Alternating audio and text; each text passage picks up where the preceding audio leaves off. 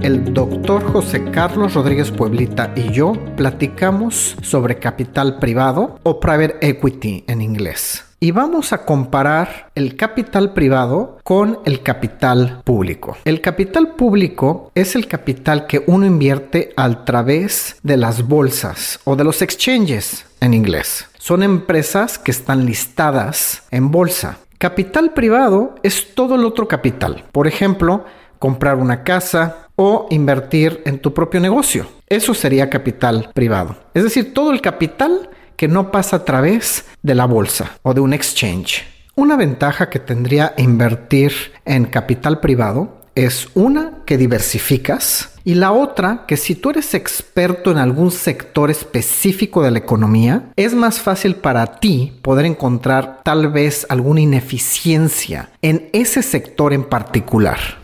Las desventajas es que es costoso invertir en capital privado. Por un lado, las comisiones y por el otro lado el adquirir información es costoso. No es transparente, generalmente no es tan fácil determinar eh, la salud de alguna empresa o de algún bien privado. No están tan regulados como lo están las empresas públicas, ni tampoco tan supervisados como las empresas públicas. Por otro lado, las ineficiencias potenciales que podrías encontrar en un sector en particular al cual tú eres experto no te garantiza que generes buenos rendimientos. Podría ser que ese sector le fuera muy mal, aunque dentro del sector encontraras ciertas ineficiencias. Finalmente, realmente no estás diversificando más, pues muchas empresas públicas ya invierten en muchas empresas privadas. En conclusión, yo recomiendo que se evite invertir en activos privados, pero si deseas invertir porque tienes alguna ventaja competitiva que tú creas, yo recomiendo no invertir más del 5% de tu capital. Y la razón es porque el capital privado invertible es solo 5% del todo el capital que se puede invertir, tanto en público como en privado. ¿Qué es capital privado? ¿Y por qué es que nos interesa analizar capital privado? ¿Qué entiendes tú por capital privado? O sea, que yo, yo como entiendo capital privado es las inversiones que se hacen en emprendimientos privados. Privado significa que por definición son algo al que no todo el mundo tiene acceso. Y puede ser desde un emprendimiento que realices tú con tu familia o un emprendimiento de alguien más al que te inviten a participar. Ya sea un proyecto de bienes raíces que alguien está llevando a cabo o eh, algún fondeo para eh, alguna empresa o meter en un fondo que invierte a su vez en ciertas empresas, pero que hay como cierta restricción en cuanto a que no todo el mundo tiene acceso a esa oportunidad. Sí, o sea, a ver, vamos, eh, exacto, vamos a diferenciar entre capital público y capital privado. Todo el otro capital que no cotiza en la bolsa es capital privado. Así es como yo así es como yo lo vería. Entonces, de, hecho, por definición, cualquier empresa prácticamente empieza con puro capital privado.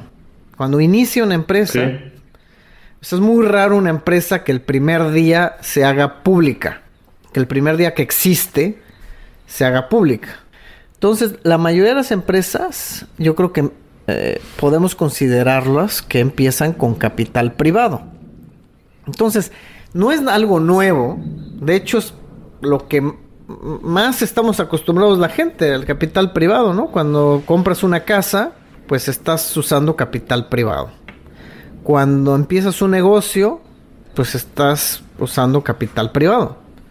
Público tiene que ver con capital que se cotiza en bolsa, es decir, cuando eres propietario por medio de acciones que son públicas. Pública significa que se cotiza en bolsa de alguna empresa y cualquier otro capital que no cotiza en bolsa es privado.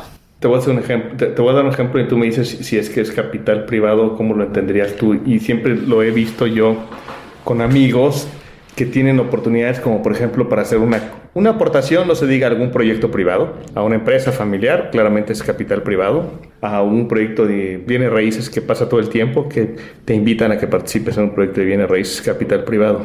Pero también yo lo veo como capital privado, por ejemplo, cuando es una, una compra en una preventa.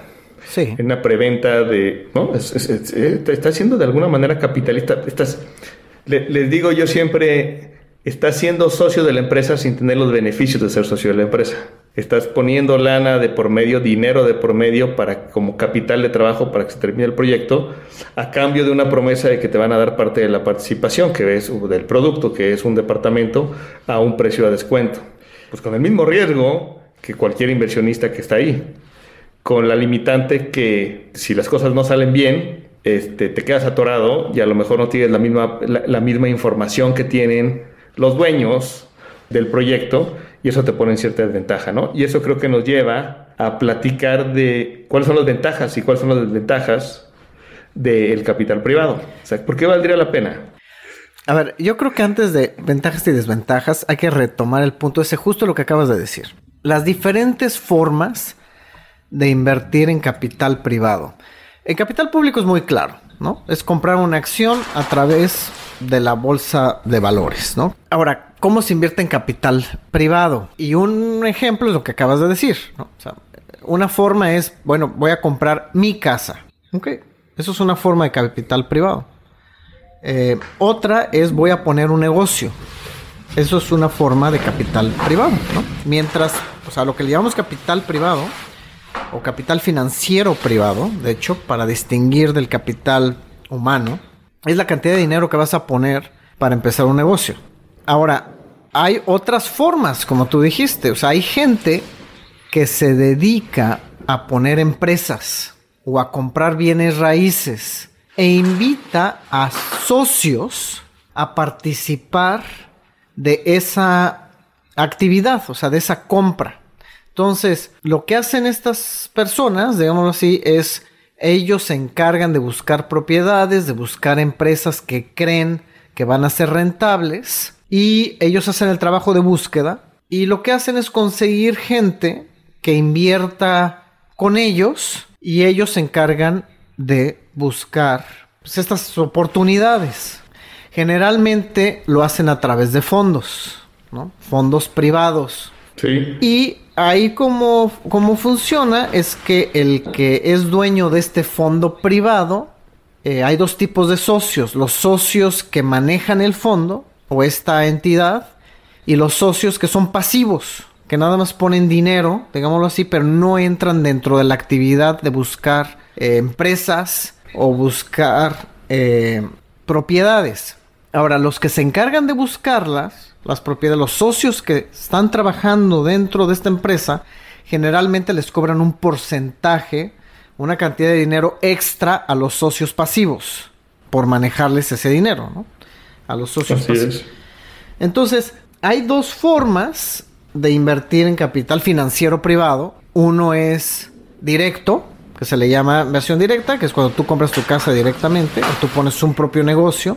Y la otra es a través de terceros. Lo mismo ocurre con los mercados públicos o con el capital financiero público, ¿no? Tú puedes comprar directamente una acción de IBM a través de las casas de bolsa, pero también podrías comprar un fondo que invierte en varias acciones eh, públicas, ¿no? Que cotizan en bolsa, ¿no? Como los ETFs. Ah. Y, aquí lo importante, además, perdón que te interrumpa, hay una parte importante que claramente tú estás decidiendo, por ejemplo, en el caso de poner un negocio, o poner el dinero en el negocio a alguien más, implícitamente le estás dando valor al capital humano tuyo y al tiempo tuyo con respecto al de los otros. O sea, tú estás diciendo, a ver, ¿qué vale la pena? ¿Vale la pena yo iniciar el negocio o poner el dinero a este otro negocio que está iniciando alguien más? Puede ser que yo no tenga tiempo o puede ser que yo no tenga el conocimiento, las dos cosas, por lo tanto le pongo el dinero a alguien más. Lo mismo podría ser también el caso de los mercados públicos. En lugar de que tú compres directamente las acciones, la estás poniendo en una canasta que alguien más diseñó y alguien más gestiona y que implícitamente lo que estás, estás valorando el capital humano de ese grupo, de esa empresa, que puede hacerlo, piensas que puede hacerlo mejor, ¿no? Y por eso estás dispuesto a pagar una contraprestación.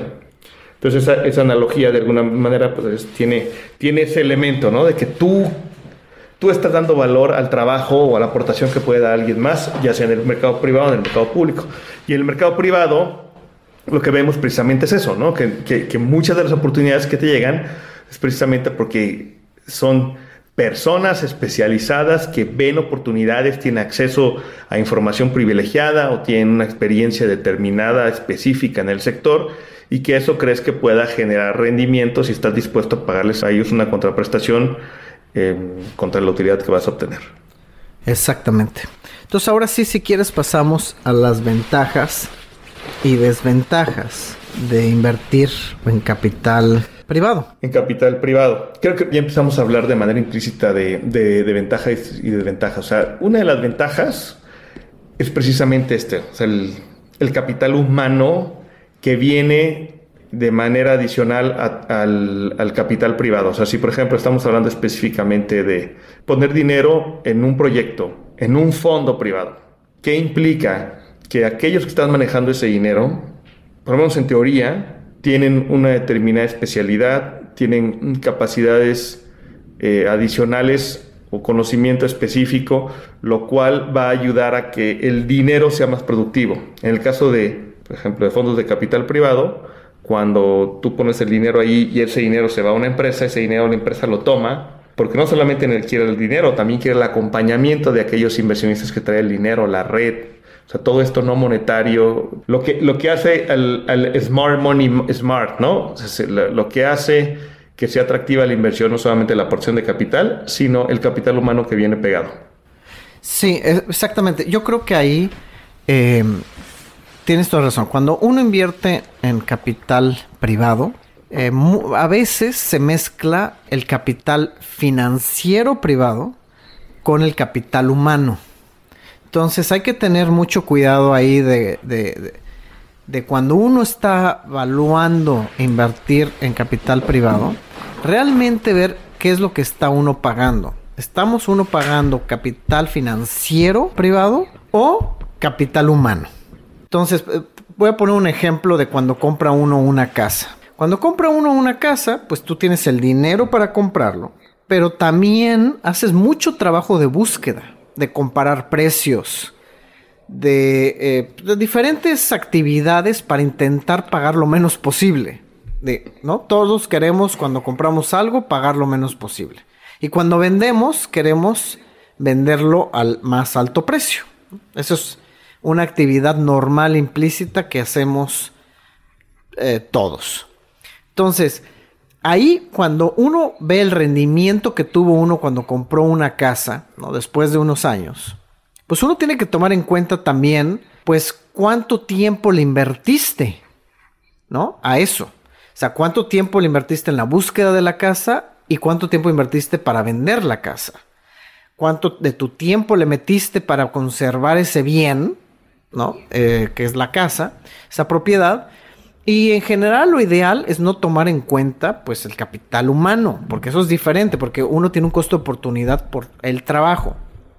Ahora, cuando uno contrata a alguien más para invertir en capital privado, pues el que está usando el capital humano es prácticamente esa persona que habíamos dicho o esa institución que está buscando oportunidades. Cuando tú inviertes a través de terceros, pues no deberías de esperar tú recibir un rendimiento sobre el capital humano. El capital humano se lo va a llevar prácticamente quien está trabajando dentro de ese fondo privado. Y el inversionista lo que se lleva es, digamos, el capital financiero, quitando el capital. El rendimiento. El rendimiento financiero el rendimiento sin el capital sobre humano. El capital financiero. Entonces, tienes razón. Hay mucho, va a haber muchos expertos en capital privado pero quien se va a llevar esas rentas, pues son esos expertos, no el inversionista pasivo. Y otra, otra ventaja pudiera ser también en que eh, el capital privado pues se puede apalancar de manera bastante flexible, a diferencia del capital público que está sujeto a otras restricciones. En el capital privado, pues bueno, una, una inversión en una empresa pues se puede apalancar tanto como le presten y por lo tanto poder hacer que el capital rinda mucho más. Claro, eso va a implicar otros riesgos, pero mientras pueda eh, apalancar, pues se va a apalancar hasta donde se pueda permitir y eso le puede dar un rendimiento adicional al capital, esa flexibilidad en el apalancamiento. Totalmente. De hecho, hay varios inversionistas que prefieren capital privado precisamente por el apalancamiento. Por ejemplo, eh, Hay varios, hay algunos inversionistas que invierten en bienes raíces y usan hipotecas, ¿no? Para invertir, préstamos. Y entonces lo que están usando realmente es que eh, le están apostando a que la apreciación del inmueble va a ser mayor al costo del financiamiento que usan algunas personas en bienes raíces, por ejemplo. Y aparte los bancos generalmente no hacen lo que se supone que llaman margin call, ¿no? En los públicos. Que es... Así es. O sea, en los públicos, eh, eh, quien te presta dinero todos los días está observando el valor de tu activo para ver si te pide más colateral. En los privados, pues no. Entonces podría ser que aunque cayera mucho el valor de tu propiedad, pues no tengas al banco encima diciéndote, oye, ponemos más colateral, ¿no? Y, aquí vamos a otra ventaja, que es precisamente que la propiedad privada no se evalúa con tanta frecuencia. O sea, al momento de que no puedes evaluar todos los días, eh, no puedes, o sea, acabas de mencionar, exactamente, si tú lo tienes apalancado no se puede evaluar porque no es un mercado público, por lo tanto entonces aquel que te presta no te va a pedir que le des más colateral. Y por otro lado también es un valor de alguna manera virtual, pero importante, el que no puedas saber cuánto vale tu casa todos los días, ¿no? Porque hay mucha gente que simplemente no quiere saber cuánto vale su, su, activo todos los días, porque lo estresa, porque simplemente no quiere. Entonces, el capital privado tiene de alguna manera esa ventaja de que no tienes el precio actualizado constantemente. Eh, eso es muy buen punto. Psicológicamente, las personas cuando invierten en capital privado creen que tiene menos riesgo que el capital público, pero es simplemente porque no ven los precios.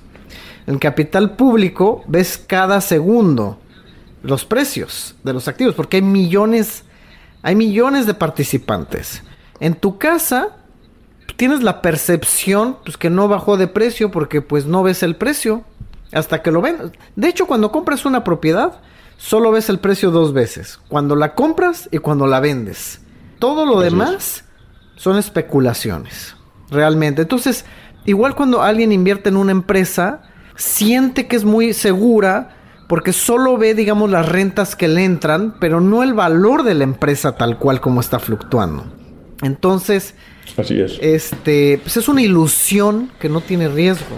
O sea, más bien no ves la volatilidad porque no la estás preciando, pero si quisieras ver el valor, pues sal a la calle todos los días a tratar de vender tu propiedad, a ver cuánto te ofrecen y ahí verías realmente la volatilidad, pero pues no todos los días salimos a vender nuestra propiedad, ¿no? Y con eso vamos a la última ventaja que pudiéramos identificar del capital privado es que hay una supuesta prima de iliquidez, pensando, comparándolo con respecto al capital público. El hecho, en teoría, el hecho de que tú tengas invertida, estacionado tu dinero en, un determinado lugar, debería de compensar, ¿no? En el equilibrio debería de compensar, debería de dar más. Por el hecho de que no puedas retirarlo, a diferencia de los mercados públicos que puedes liquidar rápidamente.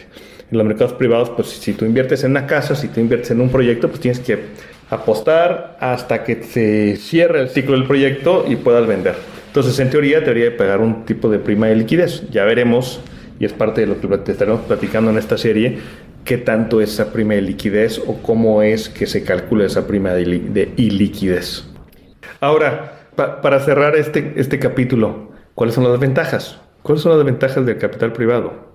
¿Qué es lo que tú ves? ¿En, dónde? O sea, creo, creo que ya también hablamos de eso de manera tácita, de la liquidez. Claramente, ¿no? Estamos hablando de que puede haber una prima de liquidez, lo que el otro lado de la moneda significa es que hay menos liquidez, menos liquidez con respecto a los mercados públicos, tú inviertes y, y no puedes de repente en cualquier momento este, voltear y pues, tratar de vender tu casa, pero eso no significa que la vas a vender, necesita haber un comprador. Que los mercados públicos, pues por el número de compradores, por los participantes, por el número de bolsas y la estandarización que existe alrededor del mundo de los mercados, pues es relativamente más fácil encontrar un comprador, por lo tanto vas a tener mayor liquidez. Sí, indudablemente. Eh, otra desventaja es pues que eh, con eso de la iliquidez, también es que es un poco obscuro, ¿no? Eh, el valor de estos activos. O sea, realmente no es fácil saber cuál es el valor. Entonces, es muy fácil que la otra persona, la persona que está vendiendo el activo, por ejemplo, tenga información privilegiada sobre ti. Entonces haya información asimétrica, que haya mayor, un mayor problema de, información asimétrica y termines pagando más de lo que vale el activo, ¿no? pues podrías estar en, desventaja. Sí, es como cuando estás comprando una casa, no sabes cuáles son los vicios ocultos. Entonces el que, al que se lo estás comprando sí sabe. Cuando lo compras tú lo vas a descubrir.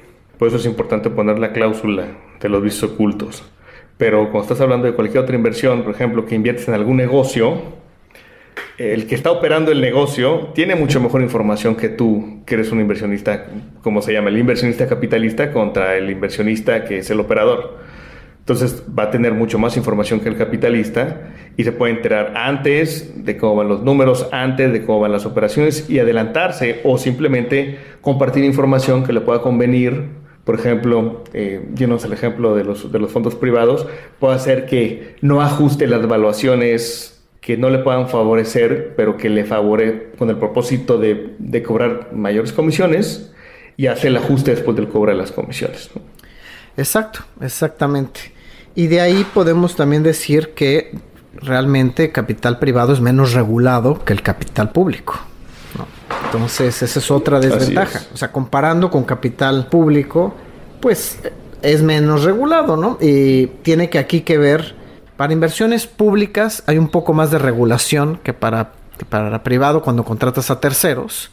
Y el otro desventaja que yo veo son los costos. Es mucho más caro invertir en privado que en público. Mucho más. Si tú lo haces directo, te lleva, como dijimos, más tiempo investigar los precios, no es tan fácil saberlos. Eh, por otro lado, si contratas a alguien, generalmente cobran mucho más caro que en los públicos y pues pagas más costos de transacción, ¿no? Este, simplemente cuando compras una casa, pues todos los costos de transacción que hay, ¿no? Exacto, hay mucho más costo de transacción, de verificación, los riesgos que llevan también el que puedas no tener acceso a la información que ya dijimos. Y, creo que en general todas las transacciones que implican capital privado es que como son muy genuinas, son muy particulares, pues no hay, o sea, no está estandarizado, una casa no es comparable necesariamente con respecto a otra, una empresa no necesariamente es comparable con respecto a otra, y, y los protocolos o los controles que hay son menores con respecto a los mercados públicos, tanto por el lado de quién maneja el capital, quiénes son los operadores del capital, como cuáles son las verificaciones, las auditorías, los controles internos que tienen que tener la gestión de esas inversiones, ya sea que sea de una empresa, ya sea que sea en, un, en inversión en bienes raíces o que le estés dando el dinero a alguien más que a su vez lo está poniendo a trabajar. Pues ahí no hay ningún tipo de verificación o estándares que tienen que pasar, que tienen que cumplir como sucede en los mercados públicos. ¿Sí es bueno invertir en privado o no? Pero mi opinión es tratar de evitar invertir en capital privado.